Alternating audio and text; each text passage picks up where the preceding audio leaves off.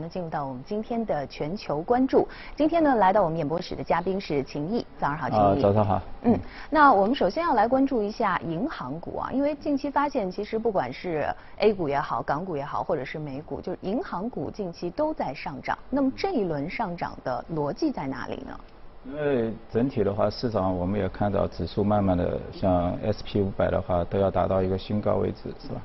但是银行股的话，今年至今的。跌幅还是比较大的，嗯，像美股的话，除了一些投行，那可能有一些的涨幅，但其他一些商业银行的话，可能跌幅都要超过百分之二十，包括欧洲啊一些呃一些银行是吧？那么那现在的话，它的一个上涨的一个逻辑的话，可能还在于呃通胀的一个预期啊，现在可能慢慢的有所变化。包括整个一个收益率曲线的话，因为之前的话导致银行股大跌的一个主要原因的话，还是它的一个息差在不断的一个缩减。嗯。那么，因为整整个一个疫情的情况，它整整体银行的一个放贷的情况也收也在收缩，是吧？那么，如果说有增长的话，也不到就百分之五底下，是吧？那么这个情况的话，我相信在后后半年的话会慢慢的有所改变，再加上它的。整体的一个绝对的一个估值比较低，因为我们知道科技股现在也进入到一个相对来说高位，昨天还是创了一个新高，是吧？那累计资金的话，纳斯达克我们看已经涨了百分之二十七，标标普五百的话，今年其实也有涨幅，大概百分之四，但是道指的话，我们看其实还是一个跌幅百分之二，那说明了前两个指数的话，它都是。市场加权的，只有道指它是等价格，它是等价的一个指数，就是完全是按照价格的变动来的。那就说明前面两个，包括标普的话，包括纳斯达克，它主要还是一些科技股，这个市值比较大的科技股的一些带动。那到了那个道指的话，相对来这个因素就比较小。那其实也就是说，科技股到了一个高位，是否有一个价值股后面的一个补涨，是吧？那接下来就是我们也谈到大量的一个疫苗，随着因为每次都是跟这个疫苗一有成功消息，这些银行包括旅游休闲啊这些传统的一些价值股啊就开始上涨，那就说明大家因为你本身是一个 lockdown 嘛，这个就是说有这方面一个利好，它就会有一个复苏。那么从一个市场的话也呃呈现一个典型的一个。板块的这么样一个轮动的这么一个效应出来，是吧？那么其实说到这个银行股，我们知道巴菲特也是特别的喜欢银行股。近期呢，这个伯克希尔哈撒韦也是大举增持了这个美国银行。那么在呃银行股的这个选择方面，投资者应该注意哪些方向呢？呃，我觉得就是说，现在的确啊，从今年开始，从底部两月份复苏的一个状况的话，可能大家。呃，首先挑选的还是呃一些带有一些投行业务的一些银行，是吧？因为今年反反弹比较明显的话，包括像摩根斯坦利，包括像高盛也好，是吧？甚至包括像 UBS 这些银行，它都是因为有一个比较多的一些交易型的一个业务。我们现在今年看的话，包括我们所说的一些垃圾债券，有高收益债券，今年美国前七个月的话，已经发行了已经两千七百亿。去年二零一九年才两千六百亿，就是说这么七个月，它已经整个超过去去年，大家大家都很繁忙啊，每年都有这样的一个危机的时候，反而是银行家是最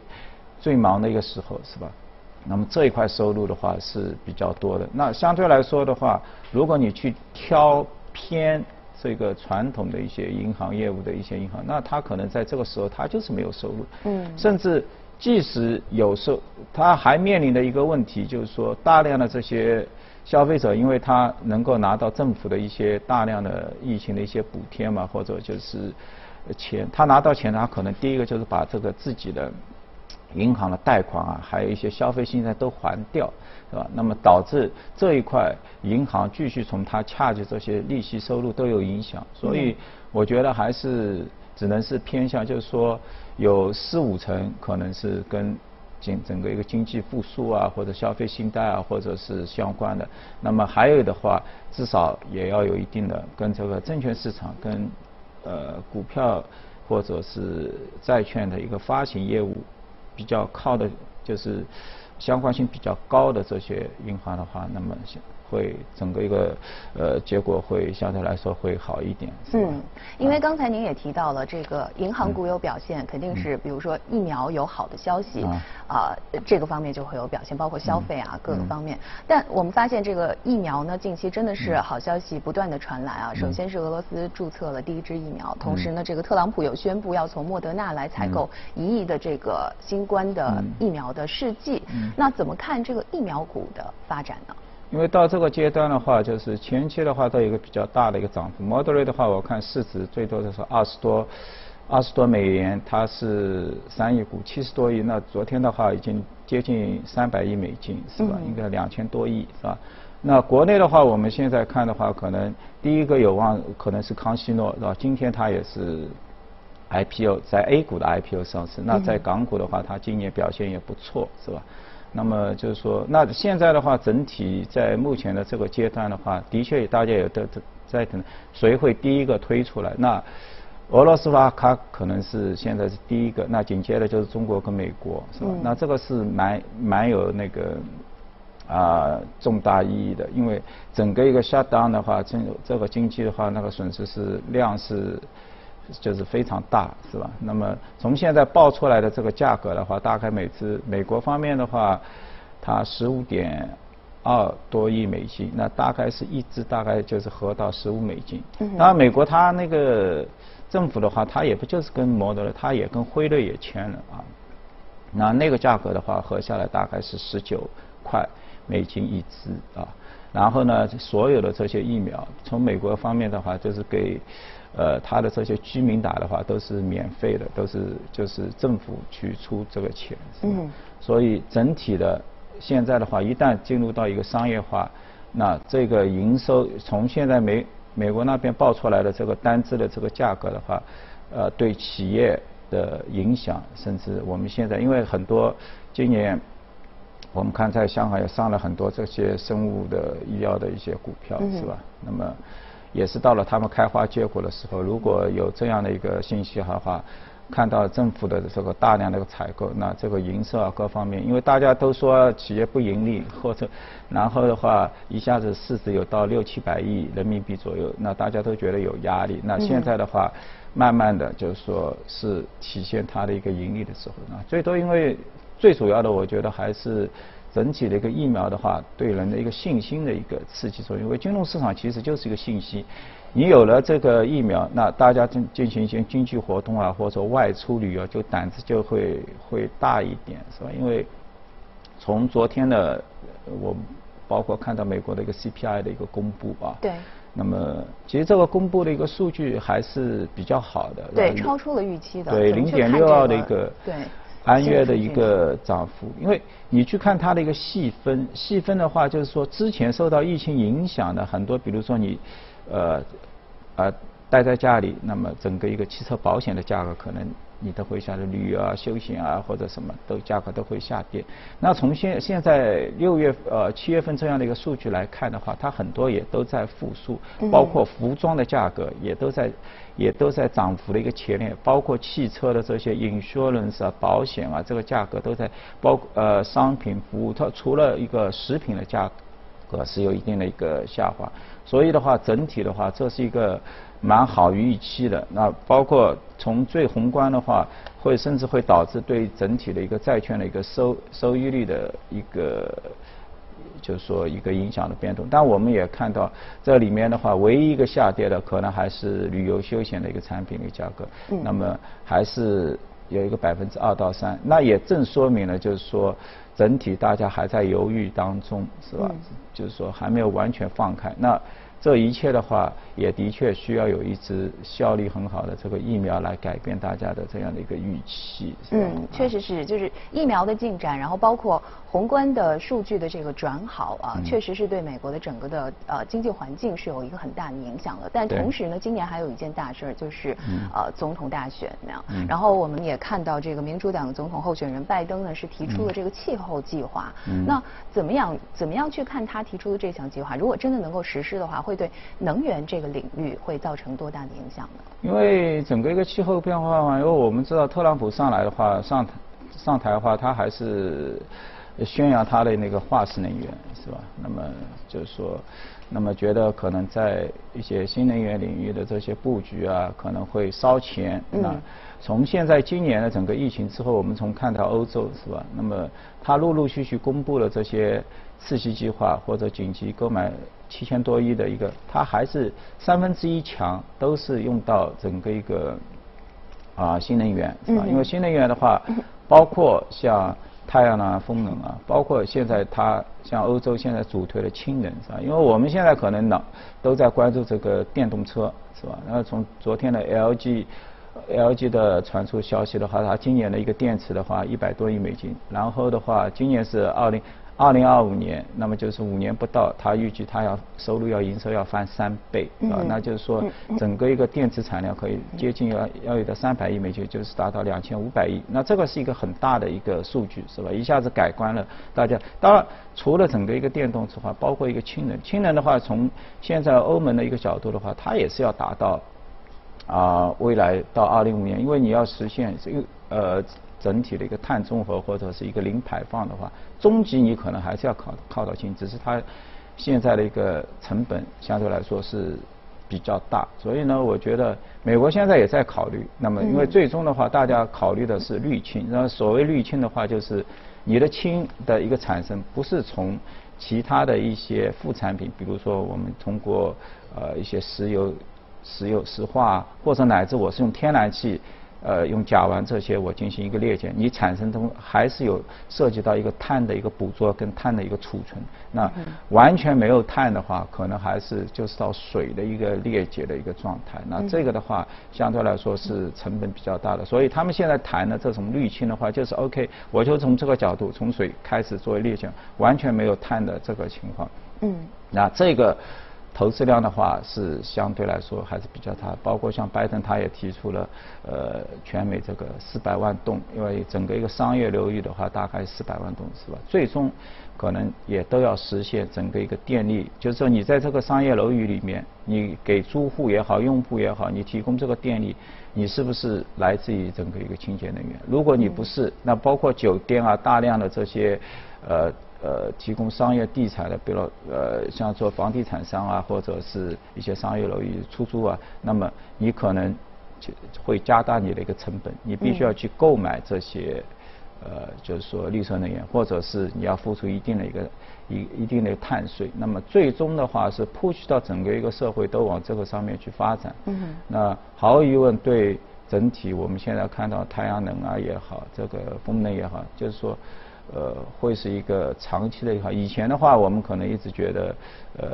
波动性很大，是吧？那现在看起来的话，它就是走在这一条路上，是吧？那这个预期啊，各方面是无法无法去改变，就是是吧？嗯。其实包括像氢气的话，我们后面也会谈，就是说它也有很多运用，不不光是很多像那个卡车，包括像现在火车，火车都可以是用氢气全部去驱动，是吧？这个在欧洲的话，也是作为一个政策去辅导，是吧？因为最终其实你还是要找到新的应用嘛，你不能光说我能源，就是而且是。这个应用的话也是要成本可靠，而且可控，是吧？就是传相比传统。嗯，那其实说到能源呢，也是接下来我们要说到的一只热股，就是伯克希尔哈萨韦当中很重要的一项业务。所以呢，接下来进入到我们今天的美股放大镜。今天呢，我们聊的这支公司是伯克希尔哈萨韦 B。那呃，这个最新的股价呢是两百一十三点二四美元，呃，近个一个交易日呢是上涨了百分之零点二七。那么近期呢，我们也知道它是公布了。财报在财报当中有哪些亮点值得投资者去注意的呢？对财报的话，其实它是亏损。那很多人想，我们巴菲特一般性不会亏损，是吧？但是他的确，但是主这个亏损的话，主要还是一个无形资产，它有一个损失的一个计提一百多亿，是吧？那导致亏。那整体它的一些传统的一些业务的话，那我们都知道的，像保险也好，铁路也好，包括制造业，是吧？那这个还是。呃，相对来说比较稳定了，是吧？那保险的话，那今年的话，对保险肯定也是它的运营效率的话 g a g o 的话，那应该是全美还是效率是最高的，七十五到八十左右的个成本费率，是吧？就就是在成效业务方面的话，它还是基本上能够做到盈利，多的时候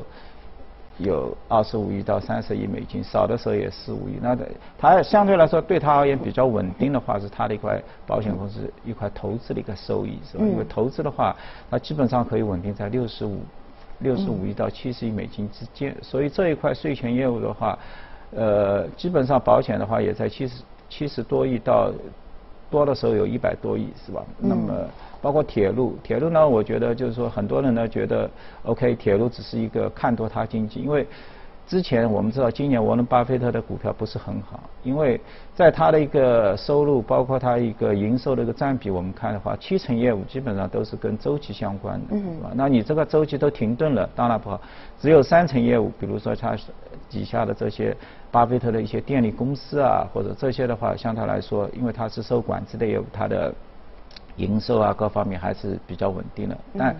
呃，包括它其他的一些有些制造业务，那这一块收入营收占比比较低，只有百分之三十，所以呢，大家还是把它作为一个周期股啊。